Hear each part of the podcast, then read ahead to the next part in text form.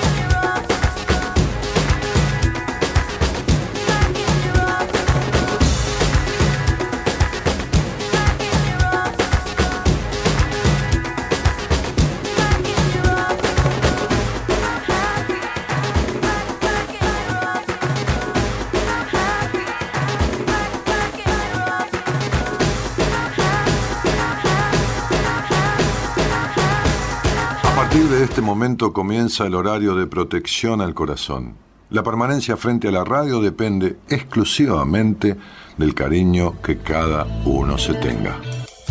Este programa trabaja con las emociones. Cualquier semejanza con la realidad es tu responsabilidad, ya que solo vos podrás afrontar lo que fuiste, lo que sos y lo que querés ser ante un imprevisto impacto con ciertas verdades que desconocías. Entendemos que quizás hayas estado huyendo demasiado. Es hora de dejar de escapar. Gracias por volar con buenas compañías. Con ustedes, Daniel Martínez. Hola, buenas noches, ¿cómo estás?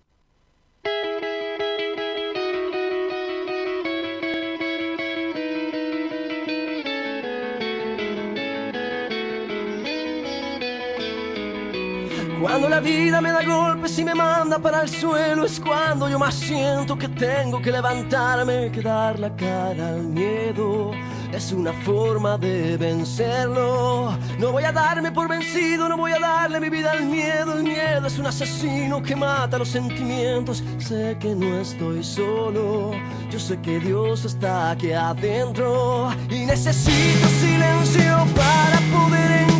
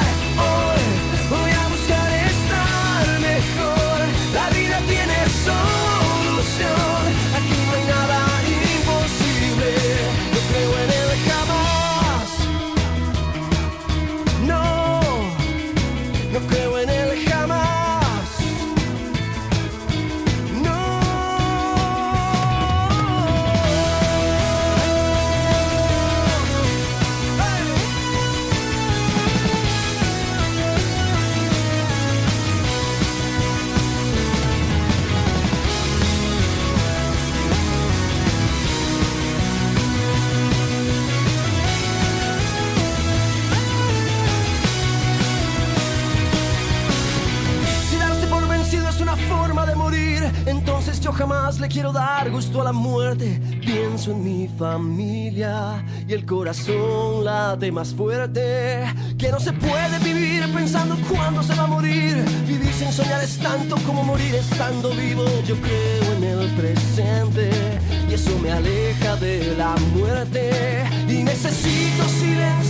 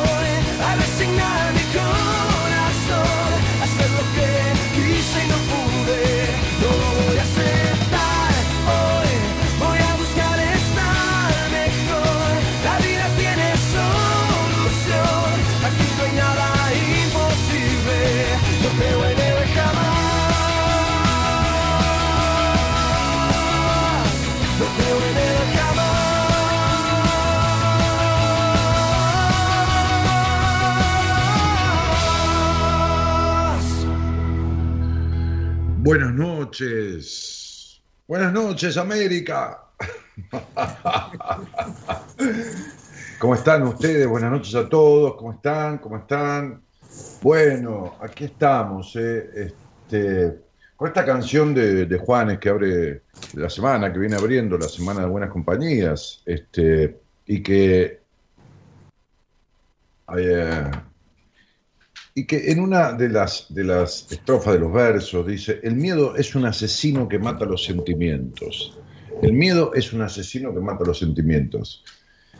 Eh, El miedo mata los sentimientos, este, el miedo mata la realidad de uno, la verdadera, el miedo mata eh, el amor, por supuesto, eh, el sano amor, el miedo mata la libertad, el miedo mata el disfrute, el miedo mata la vida.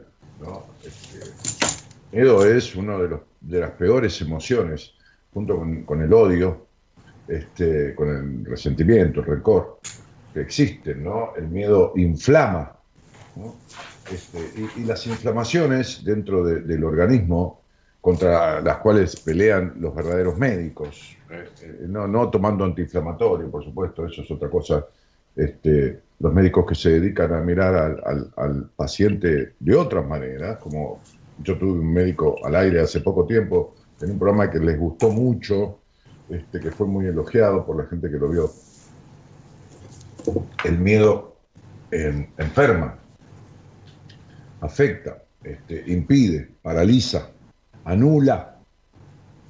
El miedo, este, el miedo te convierte, como postea- posteamos hoy, una frase que le di este, a Eloísa, nuestra, diseñadora gráfica, ¿no? este, que colabora tanto en todo este tema de los posteos y, bueno, este, para, para desarrollar un poco.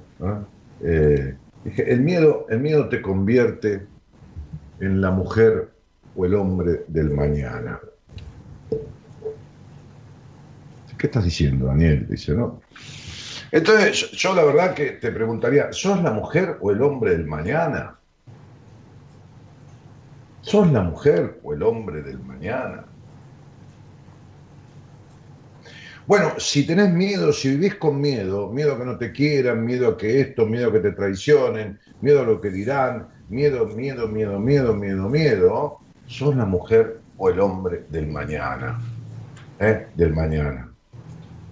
La mujer, el hombre del mañana. O sea, mañana empiezo, mañana se lo digo, mañana me anotaré en la carrera, mañana comenzaré la actividad física, mañana empiezo el régimen, mañana empezaré terapia, mañana, mañana, mañana, siempre mañana. La mujer o el hombre del mañana. Que levanten la mano lo que son mujeres u hombres del mañana que están ahí del otro lado, ¿no? Escuchando. ¿eh? Porque el miedo posterga, el miedo procrastina, el miedo anula y entonces te convertís en la mujer o el hombre del mañana. Y postergar no es solo un mecanismo de evasión, sino que también es descuidar tu ser, escribíamos. ¿eh? Este, es hacer a un lado tus propios deseos e intereses. Eh, es construir, eh, eh, o- digo, construir, decíamos, encima de una pila de excusas que conoces de memoria y que de alguna manera ridículas siempre funcionan para no tomar las riendas de tu vida hoy. ¿Cuál es tu excusa? ¿Cuál es tu manera de traicionarte? ¿Cuál es tu manera de ser el hombre o la mujer del mañana? Qué terrible esta frase, ¿no? Qué terrible, qué paradoja y qué ironía. ¿Cómo, cómo este, lo blanco puede ser símbolo de pureza o lo blanco puede ser símbolo de muerte? Hay un test que, en el que uno describe, este, en una parte del test, describe con tres palabras una pared blanca. ¿no? Eh, pensá, pensá con, en tres palabras, tres palabras que, según vos, describan una pared blanca. ¿no? Que te produce una pared blanca. Pensá. Tres palabras. Dale. Tres palabras.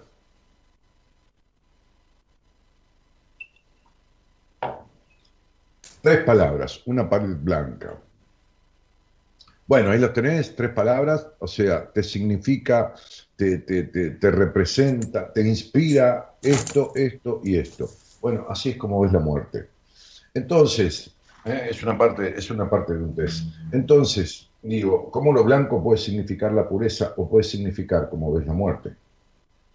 ¿Cómo ser un hombre del mañana puede significar alguien que está en marcha en pos de un deseo, poniendo su acción ¿no? este, en movimiento para el logro de un objetivo o ser un hombre del mañana o una mujer del mañana, puede ser mañana empiezo, mañana esto, mañana lo otro, mañana siempre, mañana, mañana, mañana, mañana, mañana, mañana, mañana. Y con tanto mañana no realizado se te viene la noche en la vida.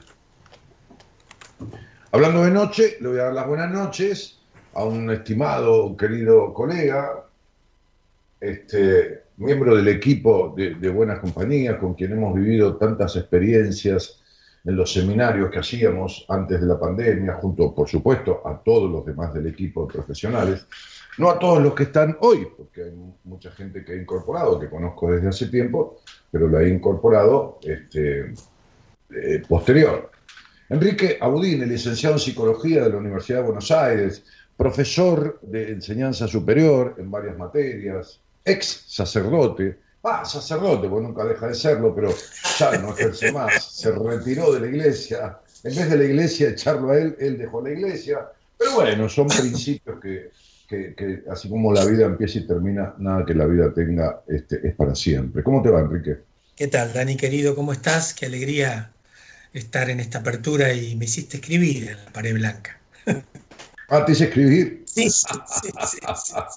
Bueno, Enrique está cumpliendo 100 programas y combinamos un poco, eh, charlando juntos, esto de, de- de- de conversar y compartir un ratito de mi apertura, porque mañana, el programa que él tiene mañana, ¿eh? es que se van alternando los muchachos y, y- y chicas del equipo, este, es el número 100, ¿no, Enrique?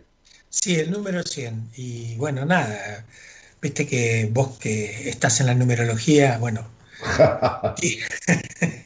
dice muchas cosas, ¿no? Pero a mí me, me, eh, me gustaría compartir con los oyentes, eh, bueno, en primer lugar todo lo que aprendí, ¿no? Todo lo que aprendí, este, la sorpresa que vos me causaste cuando te conocí por primera vez, este, y, y el impacto de los seminarios y cómo se fue enriqueciendo no solamente mi práctica este, terapéutica, sino también mi, mi vida personal, ¿no? Eh, es decir, tan agradecido a las vivencias de los seminarios, a los compañeros, este, y al trabajo cada vez más con, digamos, más afilado con los pacientes, con esa tarea de casi como una tarea de un taller mecánico donde hay que ajustar algunas cuestiones para que el auto ande mejor que antes, ¿no? Por lo menos este, un poco mejor que antes. Así que nada, simplemente para mí era una alegría, significa y no significa, ¿viste? Porque no es una etapa terminada, ni mucho menos, este, y es seguir creciendo, que creo que es lo que estamos haciendo, extrañando infinitamente los seminarios, que eran como, como esas cuatro o cinco grajeas en el año que, como yo expresé muchas veces, este, con semanas de mucho cansancio los viernes cuando tocaba el fin de semana seminario, este, en cinco minutos estaba Sí. En marcha para, para encontrarnos ahí y empezar a, a vivir desde el, desde el minuto cero hasta que los chicos se van el domingo, esa experiencia increíble que son los seminarios. Eh, cuando nosotros nos conocimos, este, este, inmediatamente nosotros te invitamos a un seminario, ¿no? Como, como, como oyente, porque siempre que hay un terapeuta que invitamos al seminario, este, ya sea porque uno tiene el deseo de incorporarlo al equipo o porque viene de visita, un profesional de, visita, porque uno considera que está bueno que participe, siempre le pedimos que, que venga de observador, de oyente, porque no sabe de qué se trata el seminario. Mi, mi- mi- mi manera de manejar eso es no decirle nada de qué se trata para que el profesional se sorprenda con todo lo que va pasando y lo atraviese igual que a la gente que viene a tomar el seminario, ¿no? Este, y, yo te vi conmovido, es decir, movido con lo que sucedía. Sí, sí, y aparte, este, te digo, eh, no, nu- nunca había visto, nunca había presenciado, eh, mirá que en, digamos, en situaciones donde está la religiosidad de por medio, este, hay muchas experiencias este, hondas que calan hondo, ¿no?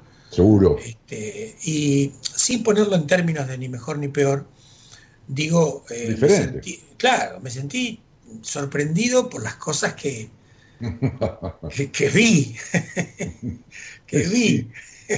Claro.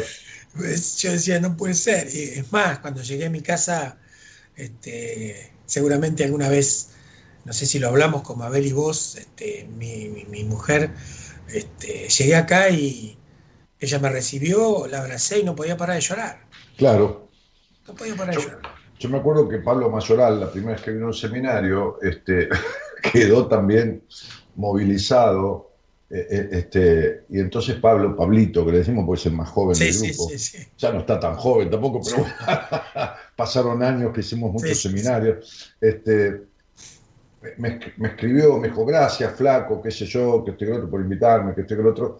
Y al rato me escribe y me dice, che, es muy fuerte esto, estoy llorando. Había llegado a la casa Sí, sí, y estaba llorando. Sí, sí, a mí me pasó Este, para los que nos escuchan hace poco y por ahí no, no, no, no saben, porque no se enteraron, hace muchos años nos juntamos con los que eran del equipo en ese momento, casi todos los están ahora, eh, este, pero, pero bueno, hay, hay mucha gente que se incorporó justo después.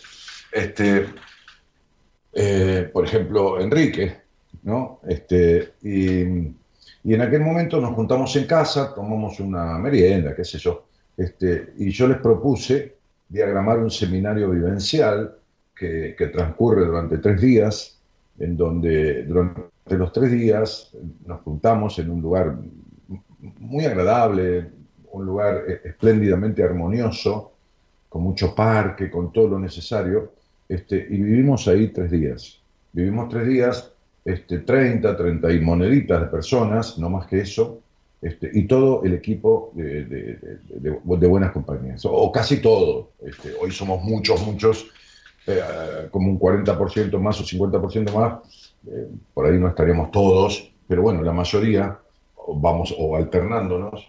Y, y, vivimos un seminario que, han venido personas de todo, de todo mi país, de toda la Argentina, este, y, de 15 países de- del extranjero.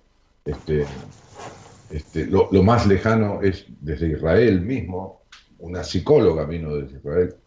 Este, y lo que se vive ahí dentro es imposible de transferir, imposible de transmitir, imposible de contar. La gente entra de una manera y se va totalmente diferente. Han venido psiquiatras, psicólogos, importa, maestra, de, todas las profesiones, pero profesionales de la, de la psicología que han hecho incluso muchos seminarios encontraron ahí una cosa que los ha dejado de, de los pelos, como se, como se dice a veces, ¿no? Sí, aparte hay algo que se produce eh, que es, es una cosa muy, eh, muy extraña, muy sorprendente, muy maravillosa al mismo tiempo, porque ya, este, viste, ni bien empezamos, ya vas teniendo como pistas, ¿no? Este, y, es increyendo, o sea, no para, digamos. Claro, sí, sí. Sí, cuando la gente dice, bueno, hoy ya es domingo, esto, lo otro, yo le digo, bueno, termina el desayuno, vengan y- y se- y después de almorzar, que parece que se van a ir, digo, bueno, ahora viene otro tema que todavía tenemos que seguir trabajando y me miran como diciendo, no, no puede ser esto. Bueno, este, pero, eh, eh, eh, pero esto este, y, y el trabajo de equipo, aún interrelacionado, aunque no estemos pudiendo hacer ese seminario, este, creo que a vos y a todos, vos lo dijiste en primera persona, recién cuando hablabas, este, eh, uno, uno, viste que el lenguaje no es inocente, viste que a nosotros nos gusta escuchar al otro, ¿no? Y uno, yo soy un tipo que intento, trato y a veces logro de tomar de las pestañas los pensamientos y las palabras, ¿no? Y entonces vos dijiste, este, y desde que llegué al programa y, y esto y los programas y todo lo más, me fueron enriqueciendo. Enrique, me debes una sesión. Sí. Sí, ¿Cómo te cagué, Enrique? sí, sí, como de arriba un poste. Sí, ¿Eh? Como de arriba un poste, tal cual. Claro, Sí, sí. Enrique siendo. Y, y- en realidad uno nunca es en la vida, uno va siendo. Enrique se llama él y dijo Enrique siendo, y va siendo Enrique de diferentes maneras, como cuando fue cura, dejó de serlo y, y ahora pertenece a este equipo, en donde estamos todos los que estamos, y, y uno se va enriqueciendo. E- Él, este, particularmente porque se llama Enrique.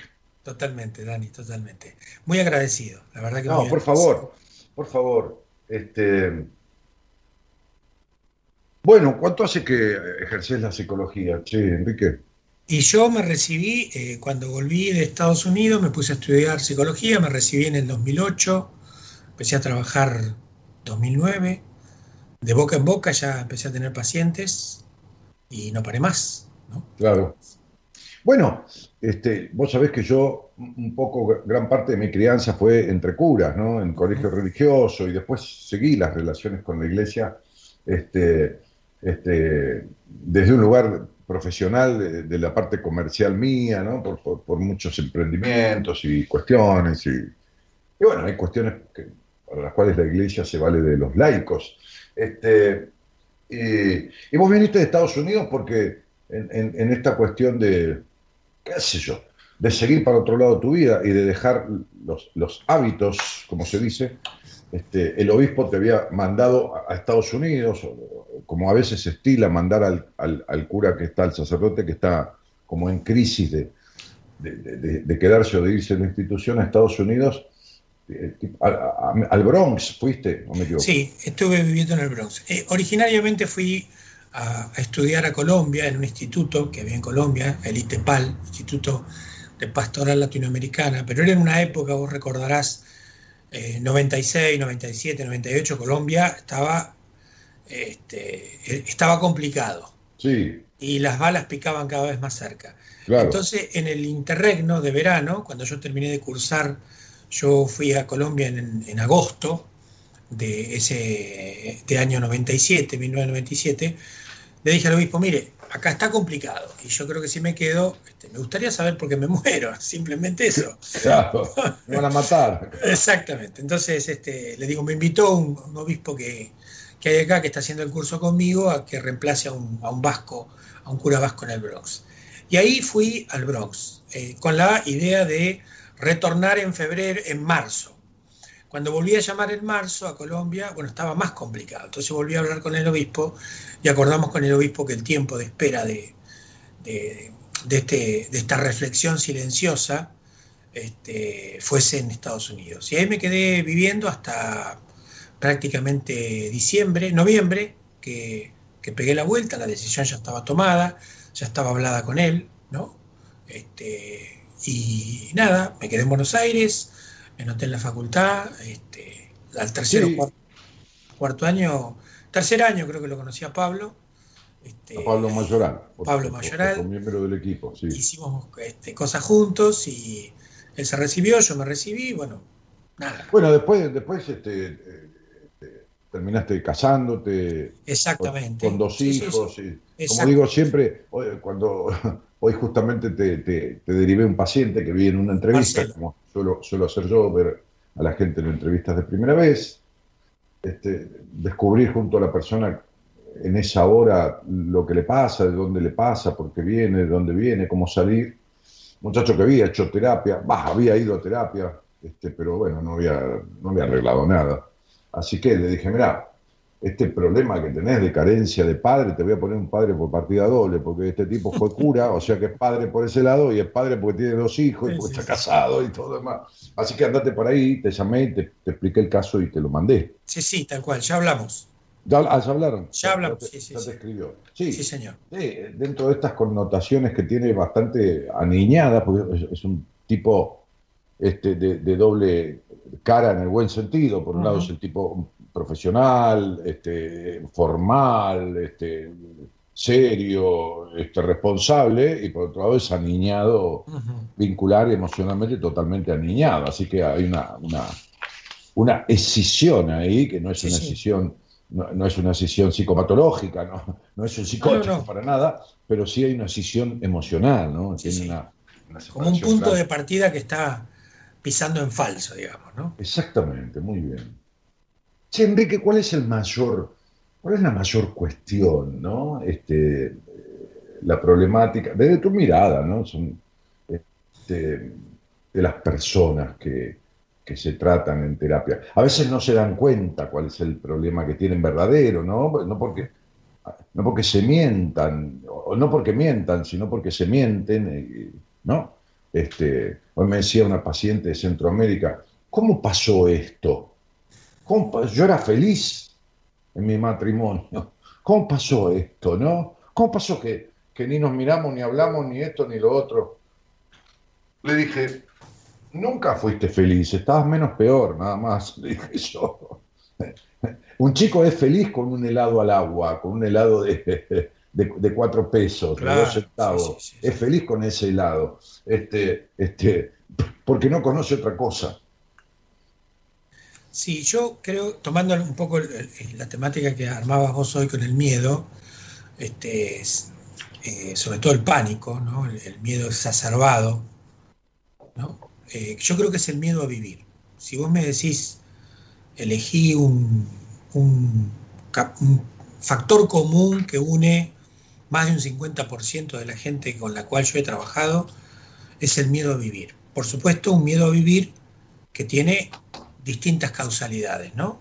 Claro, Este, pero es un miedo a vivir. Y yo vería la consecuencia que no logran, este miedo les impide ver todo el potencial que tienen. O sea, Sí. termina cre- terminan creyendo que son eh, lo que fueron. claro. Entonces, sin un hoy, como decía un poco la canción, ¿no? Sin un hoy, este, el mañana se transforma este, en una tortura y, y aparte en una excusa y, en, eh, y dejo todo para mañana y, y todo lo que sirva para, para- para no tomar el hoy. Probablemente por falta de herramientas, probablemente, como decíamos hoy, Sí. por una, por una falta de, de- de una presencia de figura paterno-materna que, que los conecte, digamos, saludablemente con, en la relación con el mundo y con los demás, pero yo te diría que hoy por hoy este, el miedo a vivir eh, es, un, es, un, es un gran candidato. Después, Sí, por un supuesto que un- hay un gran sintomatologías candidato que está, que está en la línea de partida de, de- de- de la problemática de la vida del sujeto. Tal cual. Eh, este miedo a vivir, porque eh, a mí me gusta esta, esta disquisición, como yo siempre tengo esta cuestión que no sé si me hago entender, ¿viste? pero bueno, este, este, siempre busco la manera de simplificar lo más posible, porque siempre digo que, que si explicamos a los demás como si fueran niños, todos entendemos. Este, em, porque los adultos tienen diferentes capacidades intelectuales y capacidad de comprender. ¿Qué sé yo? Ah, Einstein no entendía lo mismo que, entiendo yo, ¿viste? Tipo, m- mucho más. Buah, pero si a todos les hablamos, a Einstein, a mí, a vos, a cada uno de los que está ahí al lado, como si tuviéramos 10 años, vamos a entender todos. Entonces a mí me gusta dividir al miedo, a- o a esto que, al, al impedirse, eh, en dos cosas. El temor, que es el, el- el que precave, el temor es lo sano, es sano, tengo temor de que, se- que se- que me pise el tren, entonces espero que pase, y el miedo que impide. El miedo impide cruzar la barrera. El temor espera que pase el tren. Y entonces el miedo, el temor de cuestiones que la vida tiene, eh, lo hacen tomar a uno ciertas precauciones, ciertos observar, analizar, como digo siempre, ¿qué quiero? ¿Es posible? ¿Cómo lo logro? No, son las tres condiciones para, para ir detrás de algo, ¿no? O en pos de algo. Ese es el temor, la parte sana. El miedo hace que ni siquiera piense si es posible. O si pienso que es posible, ni encuentro ni busco mecanismo cómo lograrlo porque me paralizo. Sí, inclusive hay un, hay un consejo religioso que es el sano temor de Dios, ¿no? Claro, En ese marco, sano temor de Dios. claro, Como una especie de, una mezcla de, de, de precaución, una mezcla de, ojo, que, que somos este, humanos, somos sujetos humanos, por lo tanto limitados, ¿no? Claro, Como una preservación de la propia, de la propia vida, ¿no? claro. Este, Claro, me decía un obispo a mí, este, con el cual hicimos muchas cosas juntos, ¿no? La- mi carrera política en su momento, fue un impulsor mío en muchos aspectos. Este, cuando yo estaba muy mal, que estaba con ataques de pánico y esas cosas, este, un día fui a la iglesia, ¿viste? Uno busca un lugar y me dijo, che, no vas a ser tan boludo de tener miedo a Dios, ¿no? De tenerle miedo a Dios. En todo caso, el temor de Dios, pero no miedo a Dios. Dice, no vas a Claro. ser tan boludo de creer que Dios castiga, ¿no? Claro, Sí, porque el miedo, claro, está bueno esto, porque el miedo te liga con el castigo, ¿no? Necesariamente. Claro, claro. Es cierto. Y la gente Claro. se castiga mucho, ¿no? Postergándose, este, bueno, eh, postergándose en, en- en tomar decisiones que tienen que ver con, con pasar a, estar un poco mejor, a tener un estado de A salud, expresar lo que siente. lo que siente, ¿no? Lo que vive, lo que desea. Claro, este muchacho que te, que te, que te mandé hoy, este, trataba de explicarme, ¿viste? Yo lo agarré del cogote en el sentido que estaba a, a- a la distancia. Este, y me dice, porque yo soy un tipo divertido, yo, yo hago chistes. Y le dije, yo vos sos un payaso. Dije, que, que- que- Pero, pero sos, como digo, siempre el payaso triste. Vos sos divertido para los demás. Vos necesitas tanto la aprobación, de la misma manera del miedo que tenés a que no te quieran. Es cierto, me dijo, yo me doy cuenta que por eso después te sentís tan vacío, por eso después decís no puedo estar solo, porque te abandonás todo el tiempo, Claro. te perdés en los otros, te perdés en los otros. Eh, eh, eh, es decir, una, una- una- una cosa es estar con los otros y otra cosa es vivir para los otros. Sí, como desintegrarse, ¿no? Como, Claro, este, exactamente. sí. Entonces hay una, una carencia total de, de amor. Y si vamos a la cosa religiosa, católica, digo, ¿no? Este, qué sé yo. Sí, que la- de la que podemos hablar. Sí, vamos a hablar a algo. Este, este, yo que también quise ser cura en un momento, no me dieron pelota, los curas me miraron la cara, me dijeron, no, vos sos muy hijo de puta, me dijo uno. ¿no?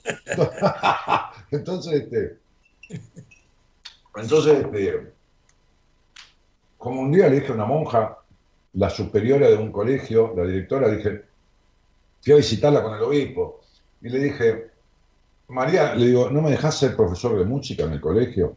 Me dijo, son todas mujeres. ¿Qué tiene que ver si hay profesores hombres? Sí, pero vos no, me dijo. ¿Pero qué pasa? Digo, ¿qué tengo? ¿Cara de qué? De nada. Está su excelencia acá con nosotros. Hablemos de otra cosa, me dijo. Este, pero. eh, bueno, no sé dónde iba. Ah, a esta cuestión de, de la religión. Para tomar, ¿viste? Yo escribí un libro sobre que, que tiene la base en los mandamientos Los religiosos. mandamientos, sí. Sí, este, que le llamo 10 mandatos propios porque es, este es el mandamiento y ponete un mandato propio, no vivas por los mandatos ajenos, ni siquiera por, por los religiosos, ¿viste? Fíjate en qué te coincide. Pero hay, un primer mandamiento, ¿no? Compuesto en varias partes, que en una parte dice, ama a tu prójimo como a ti mismo. Entonces, es, como, es como si Dios dijera, a ver, boludo, este, ¿cómo carajo te explico cómo tenés que amar al prójimo? A ver, Dejá de pensar, dijo Dios, ¿no? Está ahí Moisés escribiendo y dice, dale, dale que está, hace un calor bárbaro, dijo Moisés acá. Este, en el- Las, pie- las piedras son pesadas. Sí, las piedras son pesadas escribiendo los mandamientos. Y dice, entonces dice, "Da- dame a tu prójimo, a ver cómo dice, ah, como a ti mismo. Ah, ah, ya, ya, está, para que te des cuenta cómo tenés que amar al otro, lo tenés que amar como a vos mismo. Por eso hay gente que dice que ama y ama para la mierda, ¿entendés? El, el psicópata dice te amo y la mata trompada, Claro. ¿viste? Y, y- y la mujer golpeada de todo dice, yo te amo, yo te amo. Y está con un tipo que, lo golpe- que la golpea. Sí, sí, sí, totalmente. Digo, en nombre de Dios, vaya a saber de qué Dios, cada uno tiene su Dios, ¿viste, Enrique? Sí, sí, Y en nombre del amor se han cometido atrocidades. tremendas, sí, sí. Pero es la base, yo creo que hoy estaba hablando con una paciente y ella misma dijo, ¿no? Me dice, lo que pasa es que yo me tengo que querer más. Y le digo, es que eh, ninguna de las cosas que vos, que vos te cuestan querer, no las podés querer porque vos como objeto de amor estás a un costado. Claro. Entonces es muy difícil, ¿viste? Es muy difícil. Pero bueno, se trata Sí, de a mí eso. cuando alguien me dice eso, a, a ver, en algún caso, ¿no? Tu respuesta tiene que ver con ese caso, ¿no? Pero, pero en muchos casos cuando alguien me dice quiero ser más feliz o, me- o- o quiero quererme más, le digo, no, mira, va a ser imposible, porque para quererte más primero tenés que quererte. sí, sí. Digo, sí, para ser, es, es imposible que seas más feliz, para ser más feliz tienes que ser feliz. Le digo, vos no fuiste ni feliz ni te querés. Le digo, entonces vamos a, vamos a empezar por lograr transitar esos sentimientos. Y aparte no sé si tenés la misma sensación. Cuando se proponen quererse, este, y te dicen, ¿y cómo empiezo? Claro, Y yo le digo, mirá, empezá, no sé, ¿qué, qué tomás? Té, mate, prepáralo bien. claro. Empezá por ahí. digo. Porque no es lo mismo tomar este, un té frío o, o un té con, con- con un saquito de hace dos días que Sí, sacar o un de- saquito de la... ¿Se entiende? O tomarlo de parado. O tomarlo de parado. Claro. Para todo, digamos. Toda Claro, yo le digo, che, vos te cocinás. No, porque este, yo vivo solo. Mira, yo vivía solo y me decía de comer, este, y, y me hacía el postre. O me lo preparaba ahí. Y una copa de agua, o de vino, o, o de gaseosa, y, y- y- y comía. No importa si soy más ansioso y como más rápido que otro. ¿no? Hoy le decía a mi mujer, ¿cómo disfruto esta comida? Y estaba comiendo una milanesita con una ensalada de rúcula. ¿Entendés? Este, este, con una copa de vino. Sí, sí. ¿no? A nos- A nosotros que nos gusta el vino, Sí, pero señor. digo, este, tomó una copa, un par de copas. Eh, ¿Y cómo disfruto esta comida? ¿Viste? Entonces, y es una milanesa con una ensalada de rúcula. Eh, entonces digo, esto de quererse, esto de... de- de- hay todo un quilombete con las cosas, hay como una magnificación de las cosas, como si... eh, hay una búsqueda de una felicidad que no existe. Yo decía Sí, sí. Citando a un autor, no existe la felicidad. A lo sumo se puede tener una vida interesante, decía yo. Sí, Pero sí, hay o que- poquitos momentos en los cuales Sí, uno pero- es consciente, esto que vos decías, ¿no? Qué rica está esta ensalada. Digo, si uno no es capaz de tener una distinción de ese orden, es decir, de poder decir, bueno, este, qué, qué- qué detalle, eh, después el resto este, pasa a no significar. Entonces, Claro, depende de las pasa, cosas pasa- que vengan pasa a tomar. no significar, pasa a no significar. Claro, claro, claro. Sí, sí. ¿Qué, y digo, ¿qué, qué hago con todo esto que tengo la, la capacidad de sentir, no? Este, eh, eh, un- una, una colega que el otro día tuve este, una- un vivo con ella que, que vive en México, una mujer que me agrada mucho su forma de ser y de transitar la psicología. Dice, este, ha- hay, hay, hay amores que no están en pareja y hay parejas donde no hay amor. Y esta es otra problemática del tema de estar errado y equivocado en lo, Sí. que, en lo que se cree que es amor. Claro. Sí, que te hace como consecuencia estar con quien no debes estar, pero no debes no por un deber ser, sino porque, bueno, como decimos siempre, viste, la vida este, es corta, tiene pocos momentos en los cuales uno puede este, disfrutar plenamente porque se conjugan un montón de cosas, experiencia, madurez, elecciones.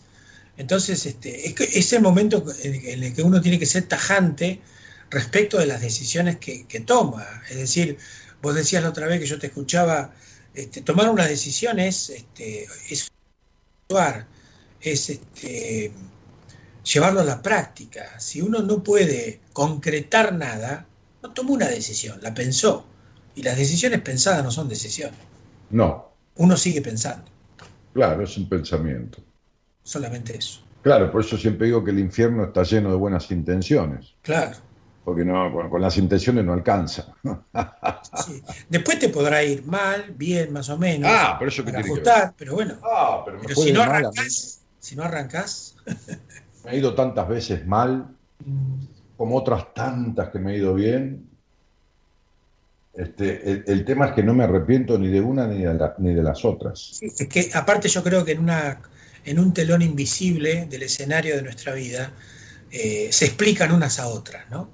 Claro, La- las que te fueron mal y, y- y uno reajustó, explican las que estaban bien y proba- probablemente cuando pasaste del bien a que te vaya mal, algún descuido cuando estabas muy bien o porque no te diste cuenta, te mandó para atrás, entonces uno siempre va como, como equilibrando, ¿no? Y eso me parece que... Pero vos viste que para ir a Bariloche con el auto, a lo mejor no sé si alguna vez fuiste a Bariloche con Sí. auto, Sí, agarrás la pampa y agarrás una ruta que es la ruta del desierto, de la muerte, es una Sí, sí. recta insoportable que si tenés un poco de sueño te quedas dormido.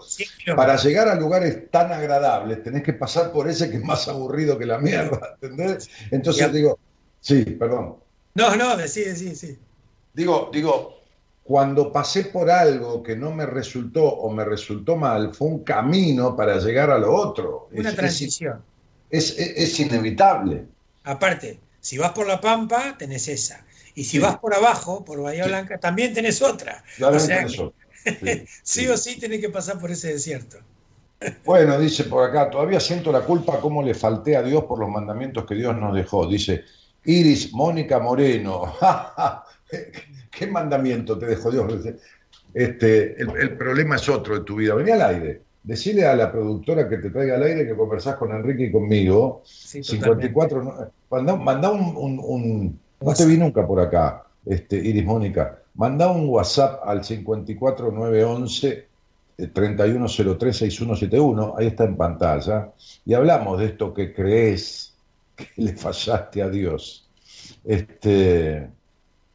Después de estar muchos años separada, dice, ah, ella misma, me costó mucho rehacer mi vida porque era muy creyente de Dios. Ah, pero vos te vas a morir en- quemada por la eternidad en los infiernos. El hombre no separe lo que Dios ha unido, dice Mm, este, en la ceremonia religiosa, de la cual sí. Enrique ha casado mucha gente y yo fui monaguillo muchos años en los casamientos, porque el cura, amigo mío, me decía, vos pedile guita al padrino cuando le das la libreta.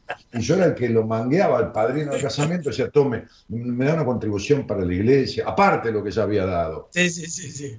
Sí, y, y de esa guita le daba una parte al cura y me quedaba una parte yo, por supuesto. Entonces, entonces digo, este, vos, vos- ya estás condenada, querida, ¿eh?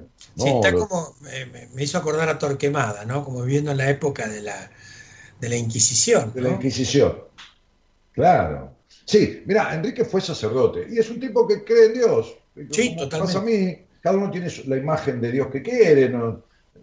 Eh, pero, a ver, Enrique, eh, este, te voy a confesar, Hijo mío.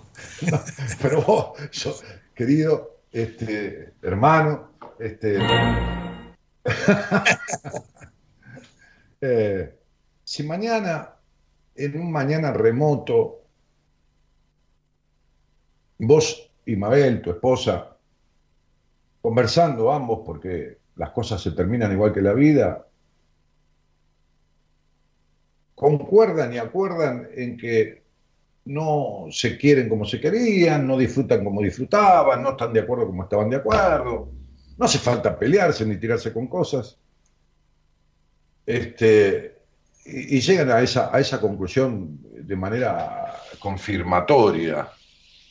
Vos no te separarías porque Dios dijo que no hay que No, porque, ¿eh? olvídate, ni hablar. Claro, Este, te vas. Automáticamente. ¿Qué castigo de Dios ni castigo? Seguro. No, no, no. ¿De qué me están hablando? Aparte la traición, la traición este, es a uno mismo también, ¿no? Eh, o sea, todo aquello que me llegue a vivir, digo, por supuesto que hay toda una, porque también hay una cuestión, este, como todas las, como todas las creaciones que tienen que ver con lo humano, que son para el control, ¿no? Y para el poder. Claro. Entonces, este, este, en este punto me parece que lo más honesto es ser honesto con uno mismo y, y que de esa manera, si uno es una persona que se considera que tiene fe, este, no traicionándose a uno mismo tampoco traiciona a quien dice creer, ¿no? Claro, por supuesto. Me acuerdo que una vez este, había un cura que daba unas misas medias raras, ¿viste? Con, con- no, no- no distorsionando, pero sí con opiniones como estas, ¿no?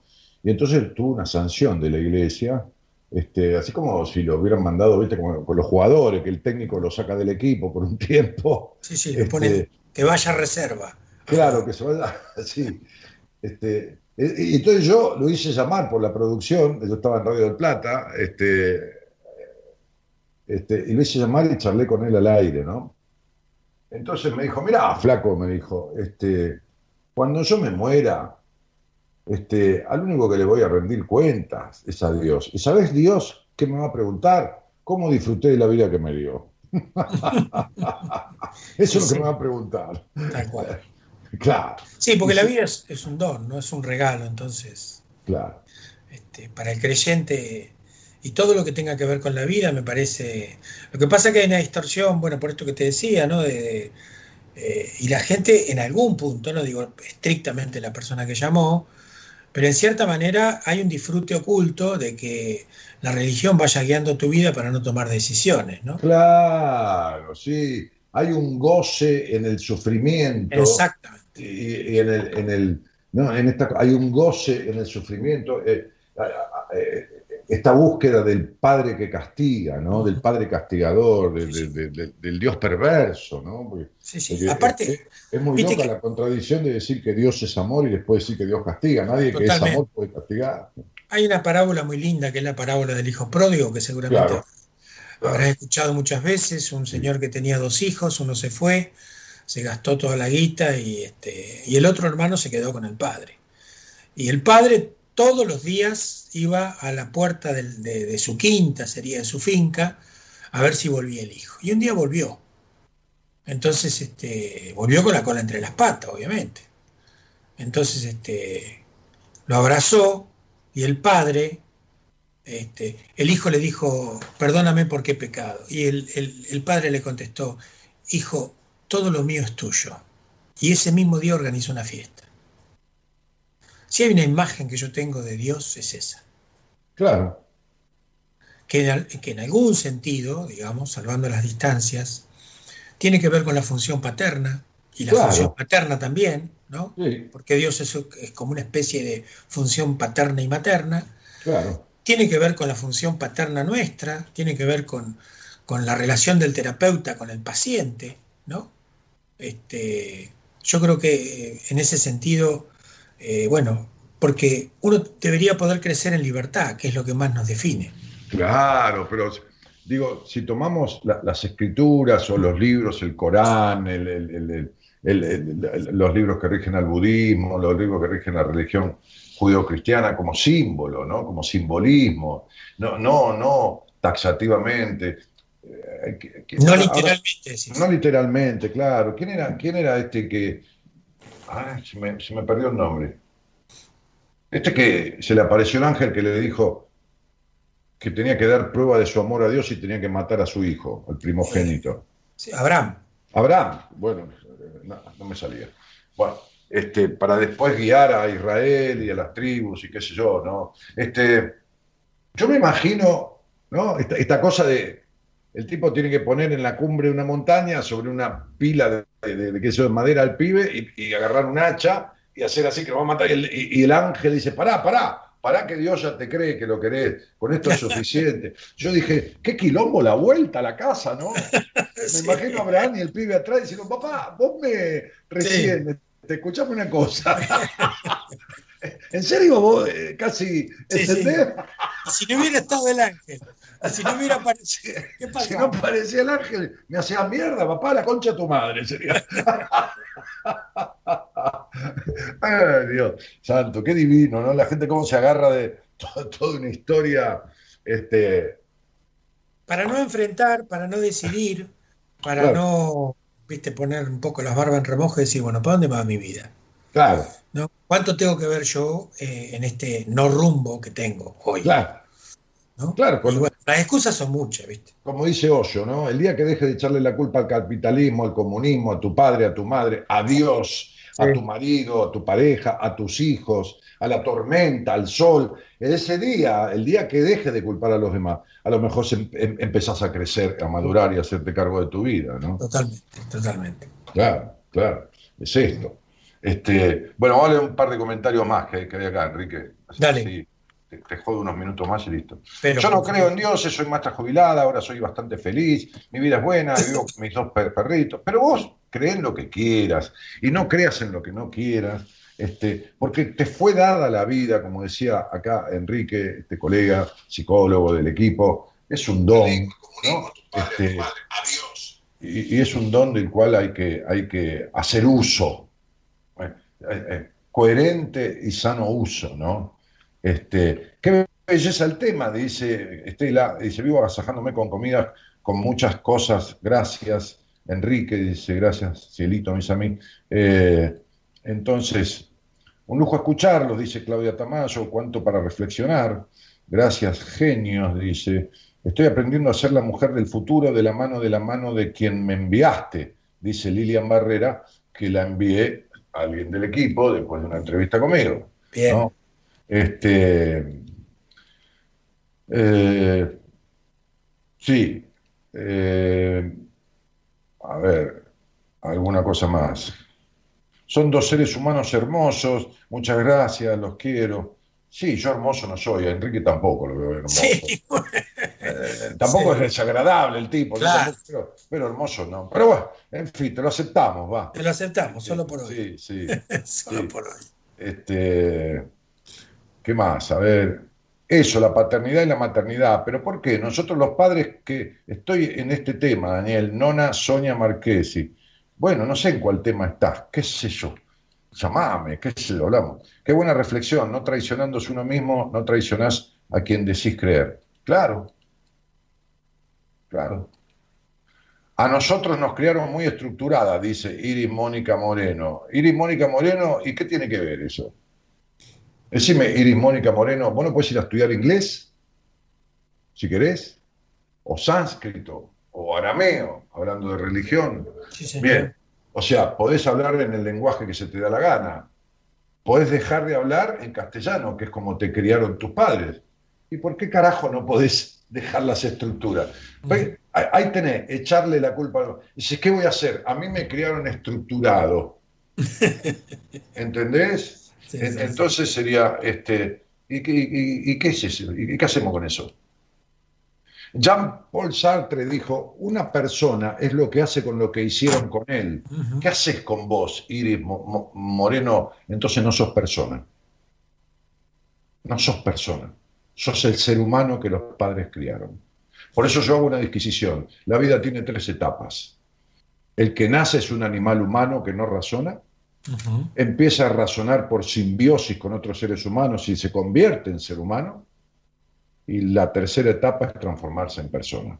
Cuando sos casi todo lo que te inculcaron en el hogar donde naciste, entonces sos un ser humano. Todavía no sos persona. Sí, comparto, comparto totalmente. Porque la crianza es una domesticación. Sí, sí. Un niño es como un perro. Ambos son domesticados. El perro para que deje de mear en el patio y el niño para que deje de mearse encima. Sí. El perro para que deje de comer del suelo y coma en el tacho, y el niño para que deje de comer con las manos y coma con los cubiertos en un plato. Esto es un proceso de domesticación. Luego las demás cosas también, porque sos criado como tu padre o tu madre o quien te haya criado cree que tenés que ser. Eso no quiere decir que vos lo aceptes incondicionalmente. Sí, aparte tampoco quiere decir que vos seas lo que el otro, viste, a veces los papás, yo que soy papá, este, creo que conozco a mi hijo, en realidad no lo conozco, porque él está siendo. Yo lo voy a conocer cuando él sea.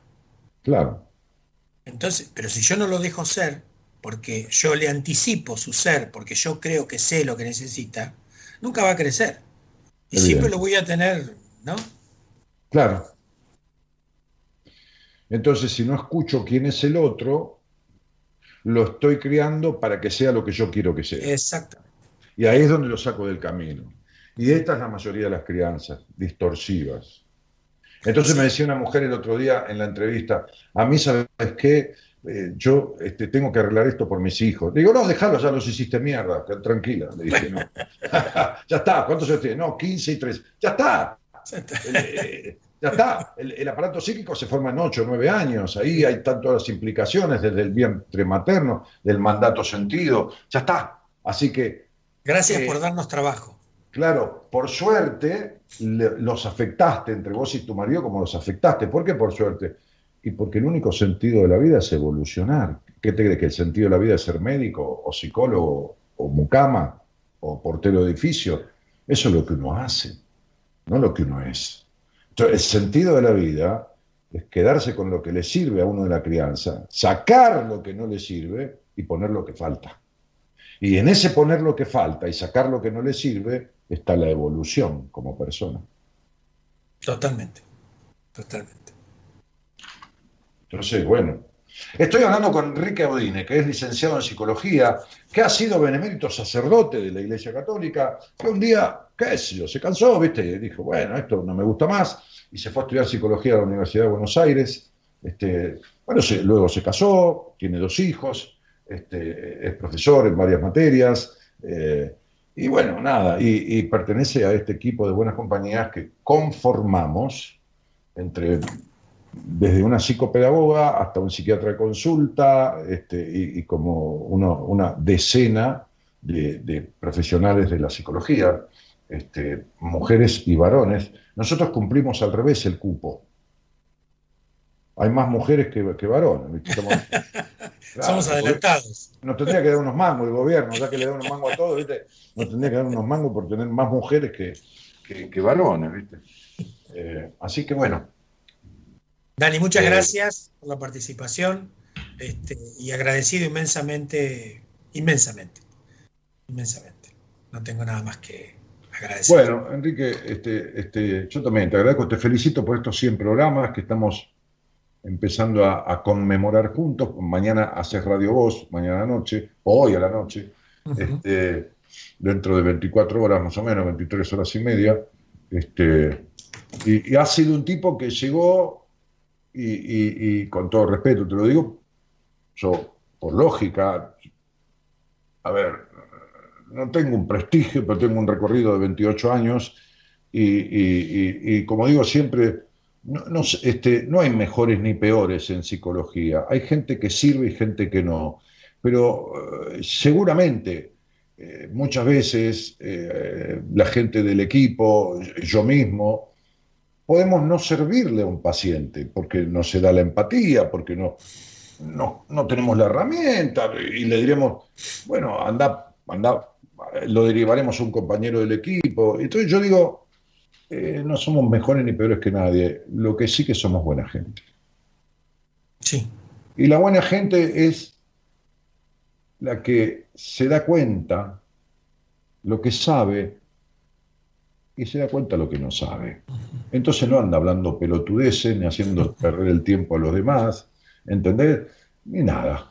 Y dice, sí, mirá, que- ¿te acordás? Un día estábamos en un seminario y me dijiste, mirá, vino un pibe al seminario que estaba, de- de- había empezado a, a primeras sesiones con vos, me dijiste, mirá, este pibe es buen chico, pero me dice, yo eh, no, no, no, no, no doy con él porque me faltó un par de sesiones, y en ese mismo seminario lo cambiamos y se lo- Lo- sí, sí.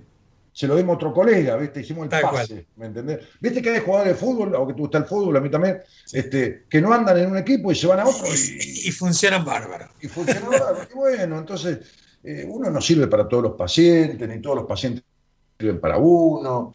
Eh, la, verdadera, el, el verdadero éxito de la terapia, de la psicoterapia, este, se da cuando hay un vínculo que tiene que ser más- prácticamente el más importante de la vida, porque es el único vínculo donde el otro sabe todo de mí, absolutamente todo, todo, este, porque es lo que tiene que saber, este, y, y cuando hay empatía, y entonces lo que sana fundamentalmente es el vínculo. Es el vínculo. Sí, sí, totalmente de acuerdo, es así. Y eso es lo que nos mantiene así, Claro, sanos y saludables. claro. Bueno, Enrique, nada, que tengas un buen programa mañana. Gracias, festejando Dani. los 100, Igualmente que- vos. Claro, que, que- que reducir el 100 a una estructura numerológica es el cierre, porque toda numerología se reduce a un dígito, menos cuando da 11 o 22, reducido a un dígito termina siendo un 1, Sí, es un volver a empezar. Eso, sí lo tiene. Pero con dos ceros atrás, que es eh, eh, el 100 de la experiencia. No es lo mismo continuar una nueva, un, un- recomienzo con 100 programas atrás que desde cero. Totalmente. Te mando un abrazo, Dani, gracias. Chau, querido Enrique, un abrazo grande. y Gracias Dale. a vos. Por favor. Chau, chau. Vamos. Camino despacito, que de correr tuve bastante. Voy cosiendo los bolsillos con hilos de lo importante que no quiero más cadenas que me aten a la pena. Ahora es el momento de vivir. Escucho cada paso, cada latido, cada sueño que me aleja del fracaso. Vivido mil historias y aunque no todas fueron buenas, siempre merece la pena Seguir luchando aunque nos duela y agárrate a la vida. Asómate al balcón de las sonrisas que iluminan un mundo de color que está esperando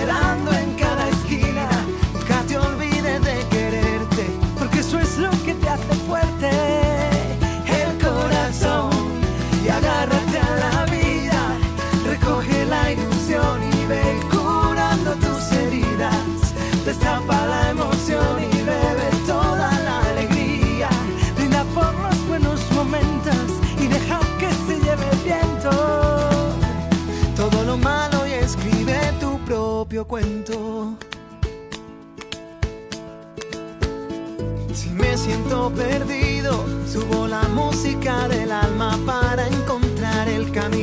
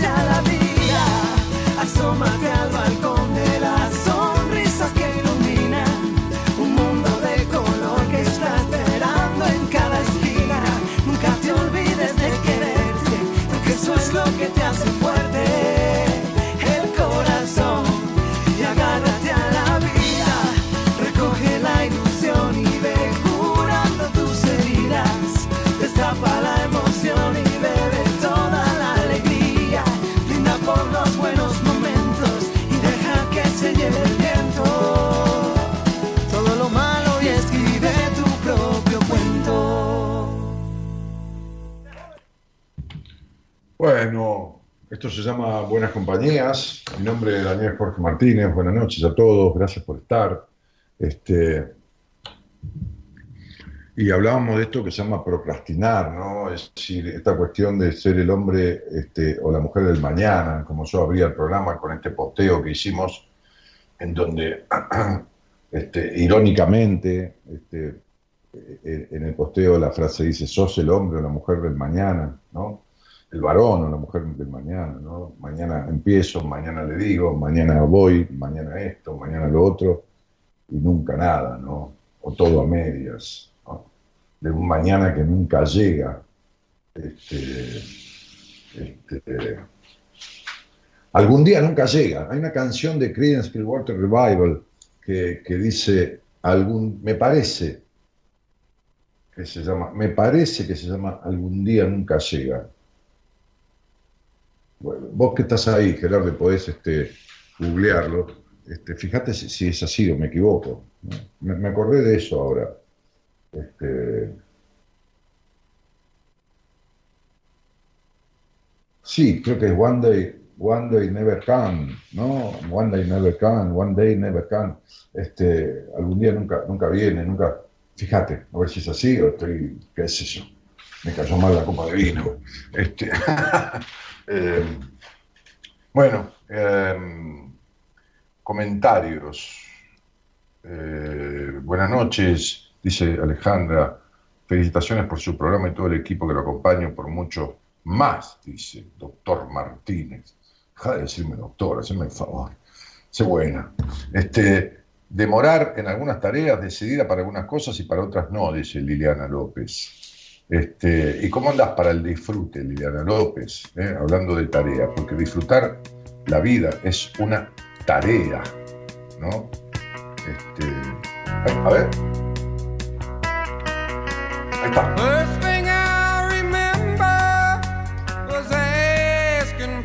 Why. Oh, there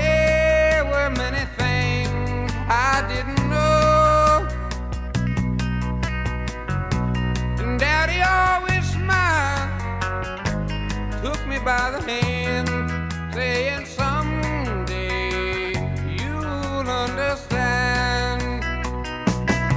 Well, I'm here to tell you now that you're never son. You better learn it fast, you better learn it young, 'cause someday it will come. Ahí está. Vale.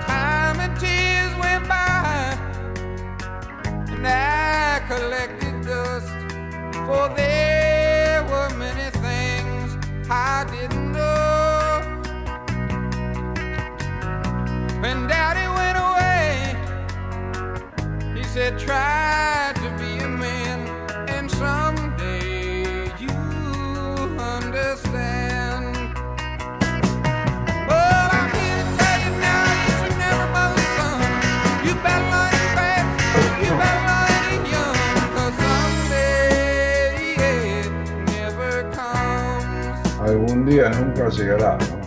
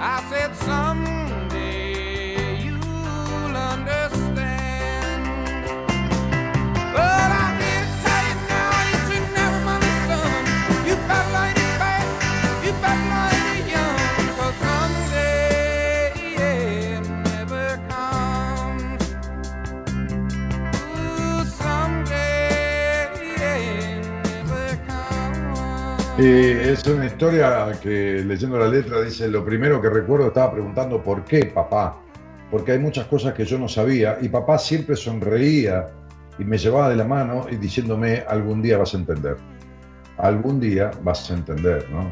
Este, yo estoy acá para decirles que ahora, eh, eh, hijo de la madre de todos y cada uno, que es mejor que aprender rápido, es mejor que aprendas que los jóvenes, porque algún día nunca llegará, ¿no? Este, y bueno, habla, habla de esta historia, que después se repite y que después el padre se fue, se, lo dejó y, le dijo, algún día vas a entender. Este, y también es una cuestión de que muchas veces este, a los chicos se le dice, vos sos muy chico para entender ciertas cosas, vos sos muy chico para esto, vos sos muy chico para lo otro, pero después este, le hacen vivir al chico o lo hacen presenciar o pasar por situaciones que le hacen pelota a la cabeza este, y a la hora de explicarles este, no le explican nada. Dios santo, se cometen tantas atrocidades, como decíamos con Enrique, el nombre de Dios o el nombre del amor. ¿no? Mamá te ama, le decía una, una madre de una paciente mía y la ponía bajo la ducha y le pegaba. Este, te ama, pero yo estoy nervioso y tengo que descargarme, ¿no? Este, el otro día atendí a una chica que el padre la golpeó cuando la vio a la nena jugar sexualmente con estos juegos de niños que son inconscientes y, y la castigó y le pegó y después de pegarle la hizo desnudar y desnuda la mandó a caminar por un sendero del pueblo donde vivía de noche y desnuda como, no sé, 100 o 200 metros, ir y volver desnuda. ¿no? Entonces digo, uno ve tantas atrocidades, atrocidades, no errores, no errores tenemos todos, no atrocidades cometidas con los niños, a los que después se les pide madurez, ¿no? Dice, ya estás grande para estas cosas. Y después le dice, vos sos muy chico todavía para entender ciertas cosas. Y al otro día dice, ya estás grande. para-". Entonces, ¿qué, ¿en qué mierda quedamos? ¿Estoy grande o soy chico? ¿En qué quedamos? ¿Viste? Entonces, digo, en fin. En fin. Eh, bueno, nada, este, nos acordamos un poco de, un tema para los que tenemos un poco más de edad, ¿no? Este, Creedence, Creedence, este, marca toda, una etapa, ¿no? Y dentro, de- dentro este, de, esta etapa este, también desprendimientos de Creedence, ¿no? Los hermanos John y Tom Fogerty. Bueno, en fin, acá estamos. Eh, ah, eh, me decía eh, la productora que tenía algunos este, llamados eh, preparados, preparados quiere decir de gente que quería hablar conmigo, este, y les mandó mensaje, pero por ahí se durmieron.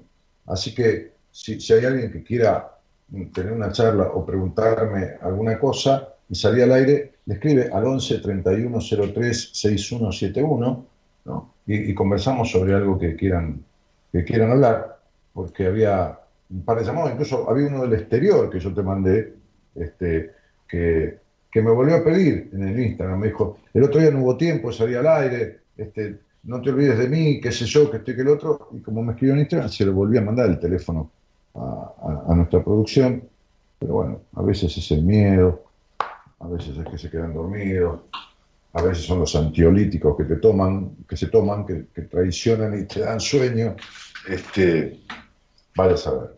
Eh, Olga Igarzábal dice, gracias Daniel, será por la canción que pusimos, hermoso tema, dice Anabela Velázquez. Este, eh, felicitaciones al, DJ. este, ¿Cuántos recuerdos? Dice Cris. Disculpa por decir doctor, no sabía que, que poner jajá, dice Alejandra. Bueno, nada. eh, nombre de la canción, por favor, dice Graciela Rodal. Este, tiene unos temas bárbaros, ¿no? Este, va- vamos a poner otro, dale, escuchemos un poco de música. Po- Pongamos ¿Quién parará la lluvia? Ese es un tema también, porque después Creedence tiene mucho rock por ahí más pesado, este, pero bueno, una cosa que basa en, si bien es todo rock, en un rock más melódico, ¿no? ¿Quién parará la lluvia? Es lindo tema también, me parece.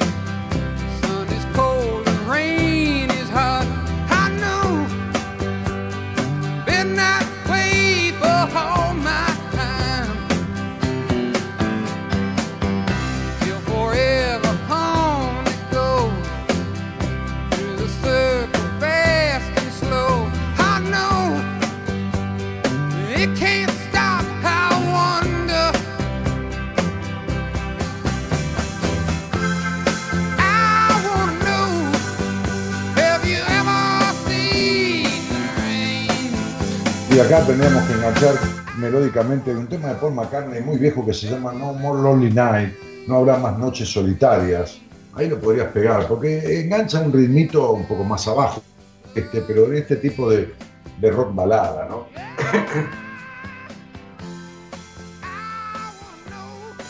Dale, buscalo.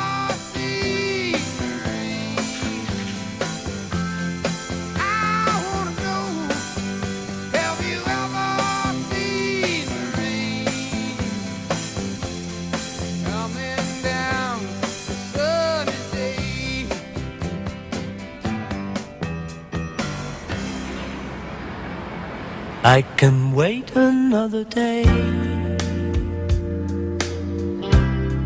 until I call you. Mhm. You've only got my heart on a string and everything aflutter. But another lonely night might take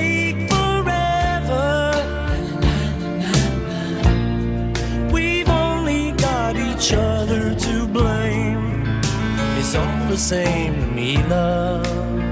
Cause I know what I feel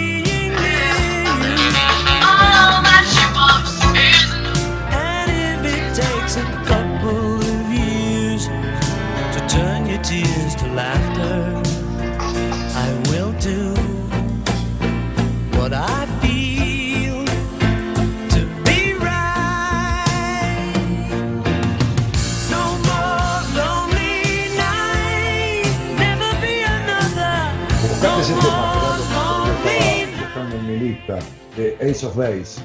¿eh? Ace of Base, All That She Want. Todo lo que ella desea, ¿no? All That She Want. Busca- Buscate ese tema.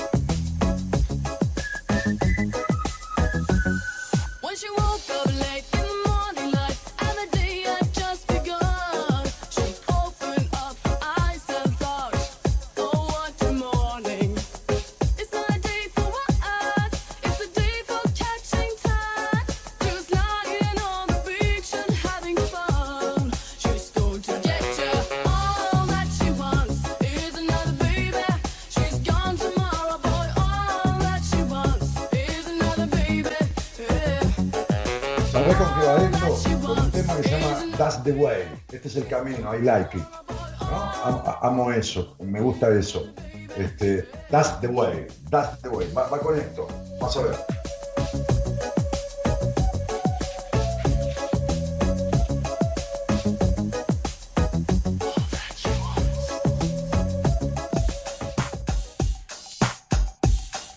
¿Ves?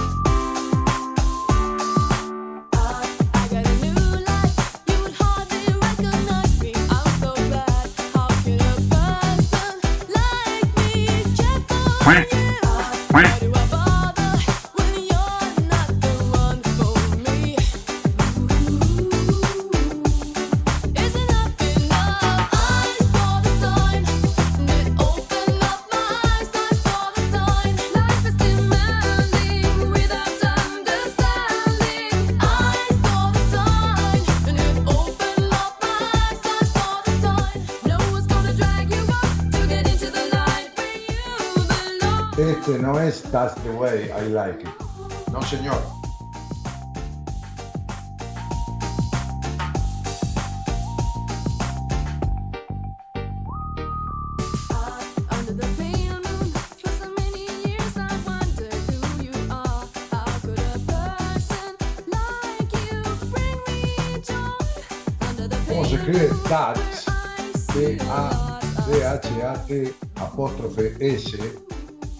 ¿Quién lo canta?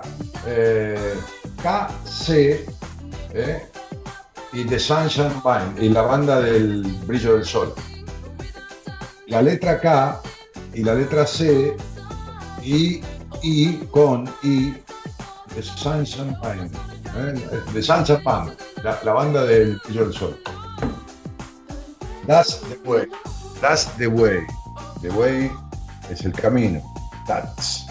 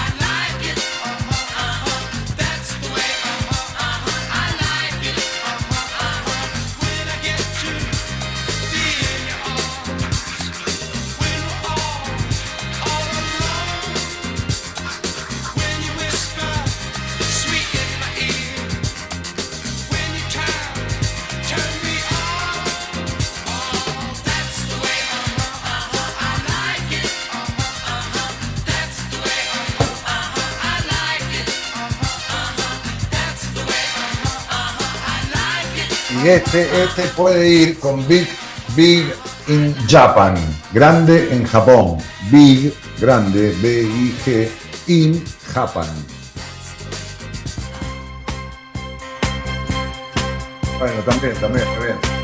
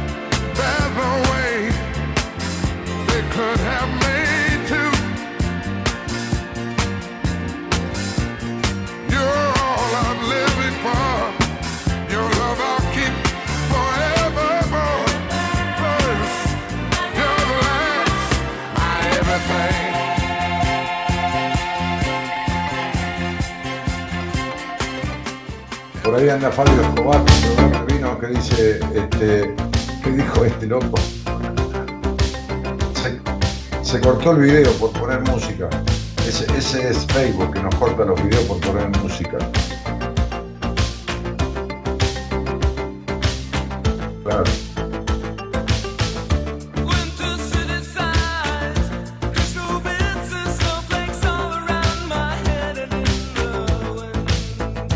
¿El audio sale? No, tampoco, ¿no?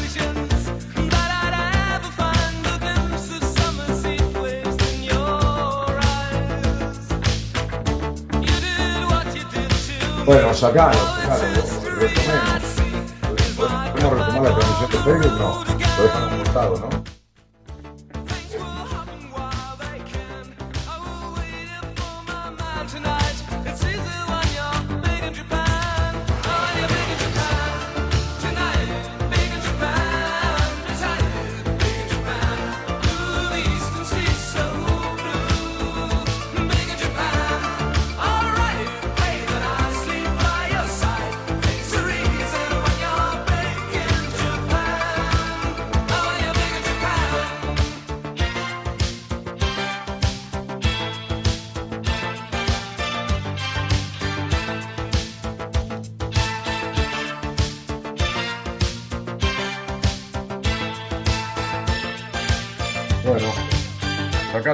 Música, porque si no.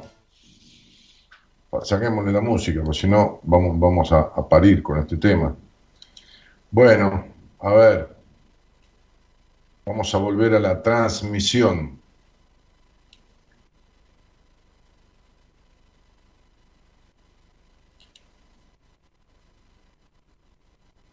Se cayeron todos.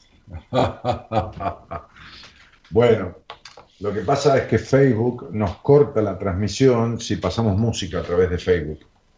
Por todo el tema, bueno, estos son los algoritmos, ¿no? Que son como alcahuetes que están vigilando todo el tiempo, este, como policías, este, como pequeños robots que cuando detectan música seguida a través de la transmisión de Facebook, corta automáticamente.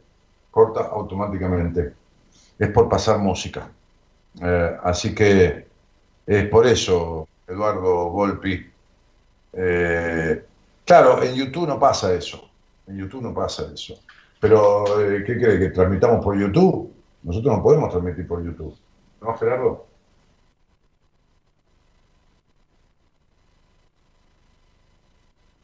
¿Estamos qué? No, estamos en YouTube, estamos en Facebook.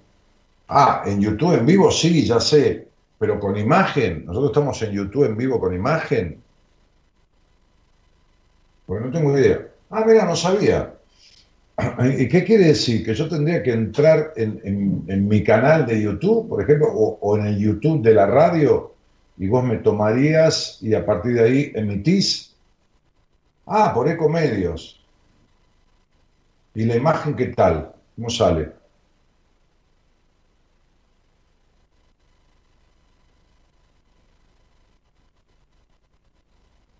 Ah, como sale en Facebook, mira. Y, y nosotros dos podemos conversar mientras tanto, así como hacemos en el programa, eh, escribiendo. Mira, bueno, sería cuestión de pensarlo, ¿no? Es decir, de salir por, por YouTube. Este, no, no está mal. No está mal. Lo que pasa es que, viste, acá en el Facebook hacemos posteos, este, escribimos cosas que las posteamos en el muro, eh, qué sé yo. En fin, no sé, tendríamos que ver. Así que fuera Zuckerberg, dice Martín Cueto. este, tenés que hablar arriba de la música para que no te corten. Sí, Cristina, pero si escuchamos un tema, ¿qué vamos a estar hablando? Yo, entre que hablo la mitad del programa o más, a estar hablando cuando escuchamos un tema musical. ¿viste? Eh, ah, ya lo usamos el, el- YouTube, tenés razón, cuando no andaba Facebook. Sí, sí, sí, sí. Este, por ahí estaba Fabio Escobar, que es mi proveedor de vinos, este, y decía, el, el, eh, no sé qué, el Martínez, el de la música de Ramos Mejía. Claro, yo tuve dos boliches bailables de Ramos Mejía. Fui dueño con otros amigos de, dos, de dos discos, de dos discotecas, de dos boliches bailables. Vamos, hace muchos años. Este, en la época que tenía la inmobiliaria, que no, me dedicaba a esto, este, a la psicología, eh, nada, tu- tuve dos boliches bailables, por eso Fabio jodía con todo esto. sí, claro, este, sí, si, si, si hablas encima de la música en YouTube no es lo mismo, pero viste, no, no, no estar hablando todo el día, no se puede, no, no, no hay manera. Qué feo, viste, estamos programando música, estaba buena. Sí. Eso es como el cuento, ¿no? ¿Viste? Hay un cuento que dice que, que había este, dos cazadores en África este, y, y salieron a caminar un poco, ¿viste? Este, y bueno, uno no llevaba el, el- rifle eh, y, y otro sí, y lo dejó ahí este, este, en el campamento y de repente ¿no? aparecen un par de leones que abrieron las fauces, ¿no? Pero leones salvajes del África, ¿viste? Supuestamente era una zona donde no había leones, pero bueno, se, se habían ido de la manada y se le pusieron enfrente a estos tipos a 4 o 5 metros, ¿viste? Y este preparó la- el rifle, el arma de caza y se dio cuenta que no lo había cargado. No tenía cartuchos. No tenía cartuchos. Y el otro, porque habían salido a caminar y había uno que le gustaba la música, y entonces este, este, había llevado el violín. Y sacó el violín, porque como la música dicen que doma las fieras, ¿no?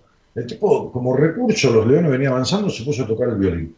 Y cuando escucharon esa música clásica, los leones, ¿no? Este, empezaron a, a quedarse quietos y movían la cabeza así, viste cómo hacen los perros cuando no entienden o cuando escuchan algo raro, y se quedaron ahí quietos, ¿no? Entonces tocaba el violín, tocaba el violín, tocaba el violín, tocaba el violín, tocaba el violín. ¿Y qué pasó? Que se empezaron a juntar los animales de la selva alrededor. Y entonces vinieron las jirafas, vino un elefante, vino un zorro. Se empezaron a juntar alrededor y se pusieron alrededor de los leones. Los leones tampoco se lo comían, ¿no? Este, y estaban los monos ahí colgados de los árboles escuchando, y el tipo tocaba y tocaba, ¿no? Como amansando las fieras, y de repente un tigre, un tigre de bengala, de esos animales feroces, terribles, sanguinarios, desde atrás, desde una roca, se tira encima de los dos cazadores, los agarra cada uno con sus garras, empieza a destrozarlos, y un mono le dice al otro, este sordo boludo siempre nos caga el concierto. Entonces, sería, este Zuckerberg, este Facebook de mierda, siempre nos caga el concierto, ¿no? Entonces, este, estábamos en pleno concierto y, no hubo manera. Sí, no, chicos, no, no, no fui yo que se pateé los cables. Es que Facebook te corta la transmisión para los que acaban de entrar, te cortan la transmisión cuando pasas mucha música seguida. Por todo esto de los derechos de autor y por esto y por lo otro, y lo acá y lo de allá, todos los, los quilombos que tienen este, las empresas con las diferentes interrelaciones de los derechos y el dinero, va, el dinero. Así que, bueno, nada, este, llega un momento que te corta la transmisión. Este sordo boludo siempre nos cae el concierto, ¿no? Este, eso es lo que... Se ríen ahí en el Facebook por el chiste. Bueno, muy bien.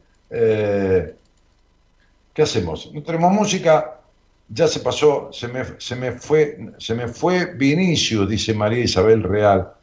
Este, claro, yo era dueño de Vinicius, fue, fue uno de los boliches que, de los cuales fui, lo inauguré, junto con otros amigos, inauguramos Vinicius. Tuvimos Vinicius y tuvimos Stuttgart. Stuttgart es la ciudad de Alemania donde está la fábrica Mercedes-Benz Así que teníamos, había un, gran galpón en Ramos, sobre la avenida Rivadavia, y en ese galpón, este, este, eh, armamos un boliche bailable que era como, tenía como todo un- ah, una escenografía de fábrica. Este, de escaleras, todas en hierro. Bueno, nada, como si fuera un gran galpón, como si fuera una fábrica. Este, armamos un boliche y le pusimos Stuttgart. Este, justamente por, por eso, ¿no? Ciudad alemana está la fábrica de Mercedes-Benz.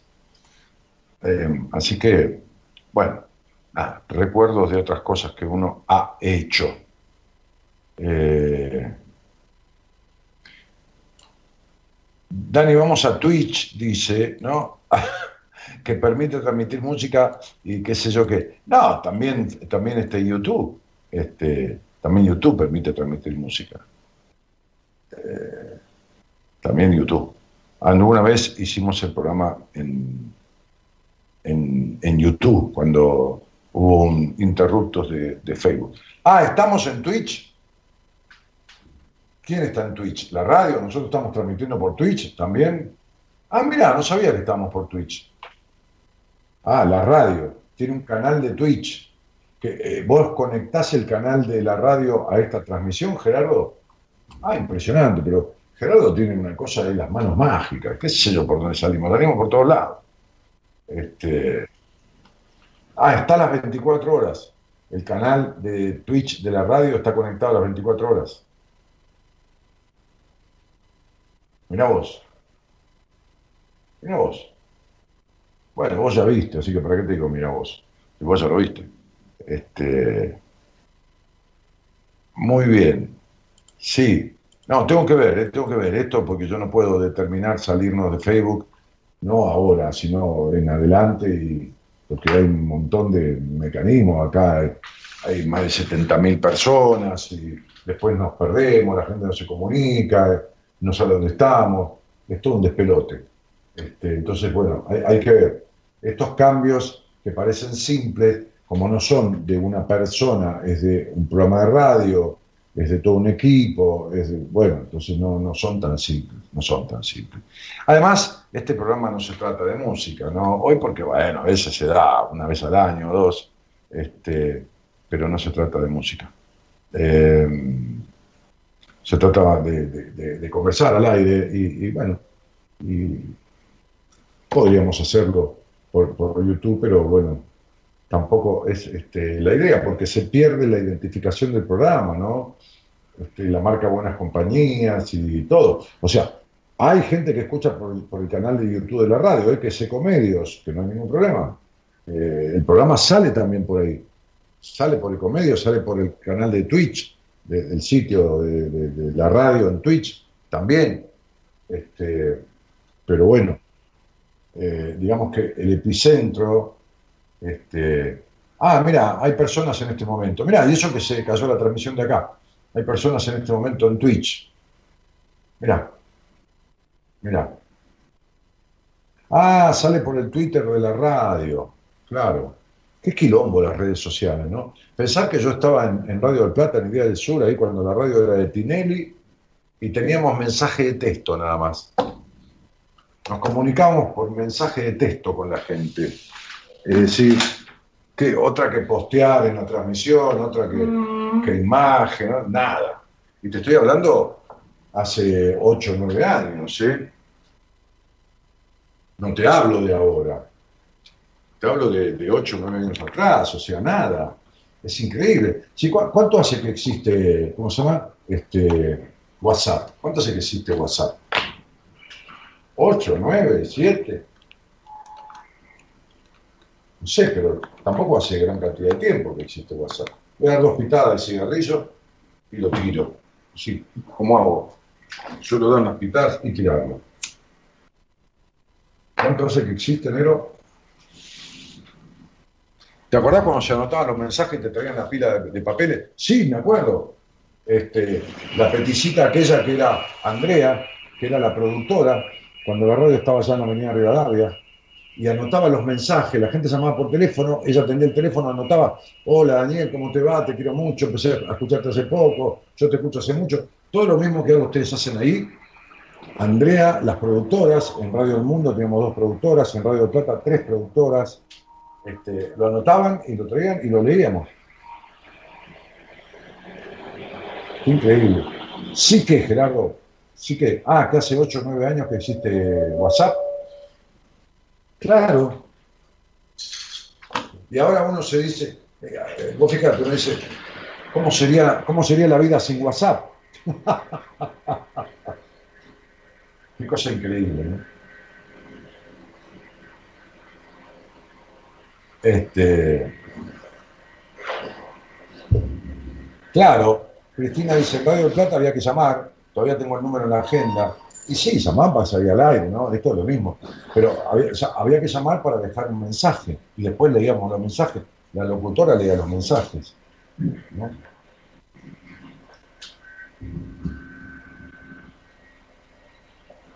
Bueno, Jennifer dice, qué suerte escuchar esa voz al bajar el inicio, muchos años sin oírlo, qué placer, saludos. ¿Qué haces, Jennifer? ¿Cómo te va, querida?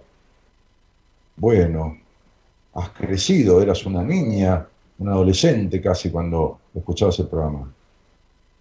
No, no se están choreando un auto, Martín. Ese ruido es porque abrí la ventana, es el camión recolector de basura. Ahora se está yendo, levanta el contenedor, lo vuelca y se las toma. Claro, WhatsApp existe desde el 2011. Sí, bueno, 10 años. Este, y cuando empezó a existir, no todo el mundo tenía WhatsApp, ¿no? Este, ¿Se acuerdan que en una época había un beeper que te transcribía el mensaje? Llevabas el beeper acá y alguien te mandaba un mensaje, te sonaba, ¿no? O te vibraba y vos leías el mensajito del ¿no? Todo un quilombo. Claro, se llamó Radio Mensajes. Sí. Qué cosa, ¿no? Qué increíble. Bueno, hoy tenemos este. Este. eh, ¿De qué están hablando? ¿De la muerto con Mirta de? Dice Liliana López y Leonor Benedetto y Pato Favur. Ah, sí, Patricia Favur era la psicóloga que estaba ahí. Ah, dice, vi en tu canal de YouTube el programa de Mirta Legrand en donde almorzaste. Sí, sí, está en el canal de YouTube. Eduardo Volpi que deja la fecha. No, chicos, yo no hago nada con fechas, solamente con quien sale al aire. Este, Marisa Viviana, y, todos se contagian y empiezan a poner la fecha. No, no digo nada, no digo nada con fechas, chicos. Eso era en una época, hace muchos años. Bueno, Twitch es una aplicación, es un, es un sitio, este, es como, qué sé yo, como TikTok, por decir algo, ¿no? Eh, no es igual el mecanismo, ¿no? No, no, no, no son igual las normas que rigen, este, pero bueno, eh, es algo, eh, es, eh, es una plataforma, este, una red, como, como es Facebook, como es este, Twitter, como es, con diferentes mecanismos que siguen inventando, ¿no? Así que bueno, nada, eso. Bueno, chicos, entre que se fueron un montón y entre que este, hoy fue un día de un poco de música, nada de charlas, con esta apertura que tuvimos con Enrique, que fue muy jugosa, por cierto, muy linda, con Enrique Audine, el psicólogo, eh, uno de los psicólogos del equipo, que mañana va a ser el programa él y cumple 100 programas. Yo debo llevar unos 5.000 aproximadamente, no, no más. Eh, eh, en 20 años serían 5.000. En 8 años más, 8 por 16, 8 por 5, 7.000 programas, más o menos. Buenas compañías lleva unos 7.000 programas. ¿no? Este, me acuerdo cuando festejamos los 100 también. este, pero llevamos 7.000 programas, ¿no? Es, es una- una- una- una locura, ¿no? 28 años prácticamente ininterrumpidos de radio, ¿no? Eh, hoy fue muy buena onda el programa, dice Daniel Jorge. bueno. Eh, ¿Qué épocas esas de la radio? Hoy fue el día de las amistades de las redes sociales. ¿Será que por eso salió música? Sí, Ah, ¿qué? Es el día de las amistades en las redes sociales. Hoy hay un día para, para cualquier cosa, ¿no? Este, ayer fue el día del sexólogo. Este, también, por lo menos en Centroamérica. ¿eh? Sí, sí, mirá, dice Jennifer, estaba por agregar cuando posteé noches en esa buena compañía que marcaron mi adolescencia. Claro, eras un adolescente. Si mal no recuerda, Jennifer, sos una, eras, era, y seguí siendo una chica de pelo rubio, puede ser, este, delgadita de pelo rubio. No, Martín, este, dice Martín, no me extrañaría que se estén este, llevando un auto. No, no, no, no, no, no, no, no pasa nada acá de eso, ¿viste? Está muy, muy controlado esta zona de, la ciudad. Este, no, prácticamente, salvo alguna cosita así, un manoteo de un celular, por allá, por el límite de Puerto Madero, adentro en el barrio, o si duerme cada auto acá, que ni te cuento, en la calle, porque no, no alcanzan las cocheras, hay, hay autos de unos valores de, alto, de, altísima gama que, olvídate, este, se los robarían todos los días. Eh, Sabri dice, ¿qué días estás en la radio? Recién me entero que seguías por la radio, pero Sabrina, eh, Sabri, Sabri, vos, ¿sos Sabri de, de Santa Fe? ¿Puede ser? ¿O, o yo estoy equivocado? Este, yo me acuerdo de los oyentes como si fuera hace dos días, ¿no? Muchas veces. Eh, muchas felicidades por tantos años al aire, dicen aquí, ¿no? Laura Vera que saluda. Este, yo estoy los lunes y los miércoles y el resto de los días los hace un, algún miembro del equipo de Buenas Compañías. Ahora hago, el programa está todos los días, pero yo lo hago lunes y miércoles nada más. ¿Mm? Este, Laura Vera, no sé si lo di, saludos, dice. Eh, Fernando Carrera dice, nunca olvidamos los segmentos, Dani, en, en Del Plata. Sí, el programa a veces tenía este, diferentes momentos con columnistas o con, con Sol Irigoyen, que fue una locutora con la cual este, jugamos mucho al aire. Este, bueno, nada. Bueno, chicos, nos vamos a despedir, Gerardo. ¿eh? ¿Qué te parece si, si nos vamos yendo? Ya estamos en hora. ¿eh? Ponemos un temita ahí que tengas a mano o no, ¿no? Porque nos van a cortar la transmisión también, ¿no? Así que el 30 de junio es el Día de la Amistad Virtual. Qué loco todo. Eh, es la plataforma de los gamers. ¿Cuál es la plataforma de los gamers? Twitch. ¿eh? Donde, juegan, ah, donde se juegan juegos online. Ah, Twitch, claro, sí, la plataforma de los gamers. Sí. Sabre de Rosario, claro, sos de Santa Fe, sí, sí. Y gracias a vos, mirá qué mujer que soy, te amo. Sí, te estoy viendo ahí en la foto, estás bárbara, ¿eh? Me acuerdo de vos y de tus cuestiones sentimentales. ¿Cuánto hace que no hablaba con vos, chiquita? Años. O que no, o que no sabía de vos. Tengo memoria todavía, ¿viste? Estoy grande, pero. Estoy viejo, pero no boludo, decía uno, ¿no? Bueno, nos vamos, nos vamos, nos vamos, nos vamos. Sin tema, vamos sin tema, porque nos cortan. Bueno, ponemos un poco. Nos estamos yendo. Voy a hablar encima para que no nos corten. Mírame cuando te hablo, sabes quién soy. Ya nos conocemos y si me buscas siempre estoy. He sido tanto tiempo un solitario Qué bueno esto que para creo que que llegan, ¿no? Qué loco que nos reencontramos en buena compañía, ¿no?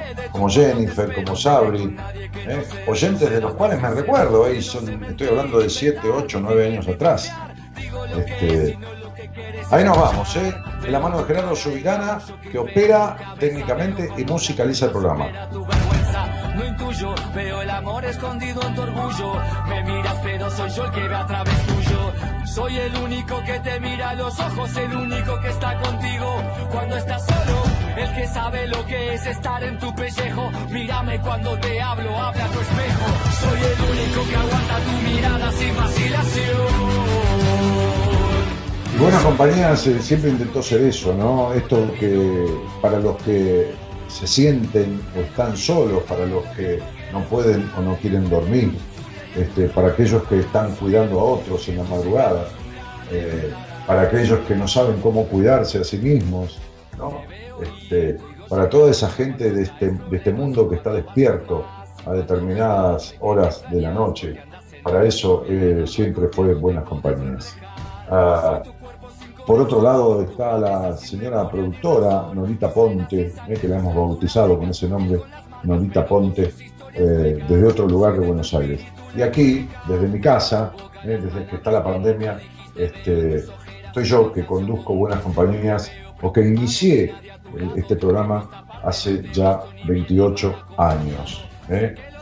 La bautizaste vos, dice Norita Ponte. Bueno, claro, vos me diste una ayuda porque me favoreciste, ahí te reías, viste, que yo lo sentí como una confirmación de tu parte. Sos tan culpable como yo, este sobrenombre que le hemos puesto Norita Ponte.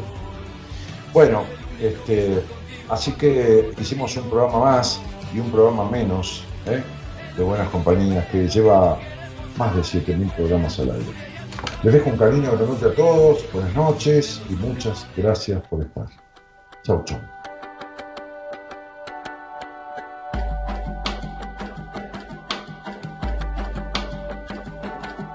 Mírame cuando te hablo, sabes quién soy. Ya nos conocemos y si me buscas siempre estoy. He sido tanto tiempo un solitario testigo que creo que a esta altura soy tu único amigo. Colgado en la pared de tu cuarto te espero. Sé que con nadie que no sea yo serás tan sincero. Porque no sé mentir, inventar, ni fingir, ni falsear. Digo lo que es y no lo que quieres escuchar. Veo en tu cara el barullo que impera en tu cabeza. Veo cuando la culpa supera tu vergüenza. No intuyo, veo el amor escondido. Me miras, pero soy yo el que ve a través tuyo. Soy el único que te mira a los ojos, el único que está contigo cuando estás solo. El que sabe lo que es estar en tu pellejo. Mírame cuando te hablo, habla tu espejo. Soy el único que aguanta tu mirada sin vacilación. Soy el único que está contigo cuando todo terminó. El único que ve lo que no quieres mostrar, a tu rabia. Soy el único que tus secretos nunca revelará. Te veo ir, te oigo llegar, sé cuando traes problemas y cuando vas por más y cuando no estás, sé que me extrañas porque andas en agua turbia y en agua turbia no te puedes reflejar. Soy tu cuerpo sin corazón, tu cabeza sin memoria ni razón, tus venas sin sangre, tus glándulas secas, tu piel con las marcas pero con sus historias huecas. Soy de tu espíritu la mueca, veo en tu boca las palabras que nunca dijiste, veo en tus ojeras el cansancio como un quiste, te veo preocupado sin nadie a tu lado, de un tiempo a esta parte no te he visto ni bien ni mal acompañado. Sé que el otoño me odia porque no tengo nostalgia, el verano porque su calor no sentiré, la primavera porque nunca me enamoro y el invierno porque soy mucho más frío que él. Soy el único que aguanta tu mirada sin vacilación. Soy el único que está contigo cuando todo terminó. El único que ve lo que no quieres mostrar, el que puede a tu furia y a tu rabia calmar. Soy el único secretos nunca revelará.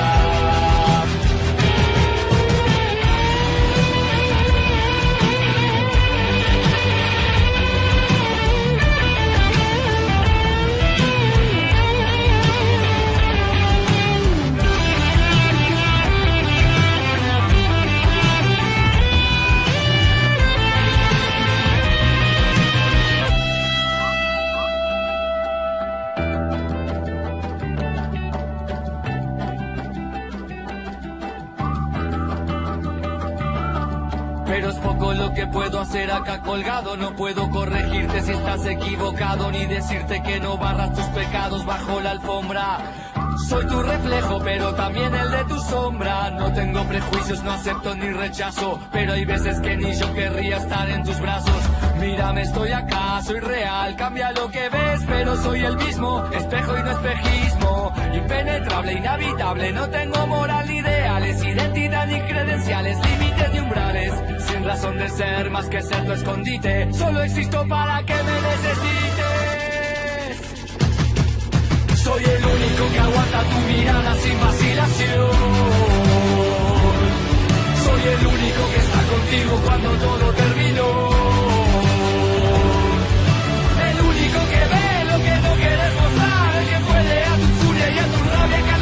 soy el único que tus secretos nunca revelará. Soy el único que tus secretos nunca revelará. Soy el único que tus secretos nunca revelará.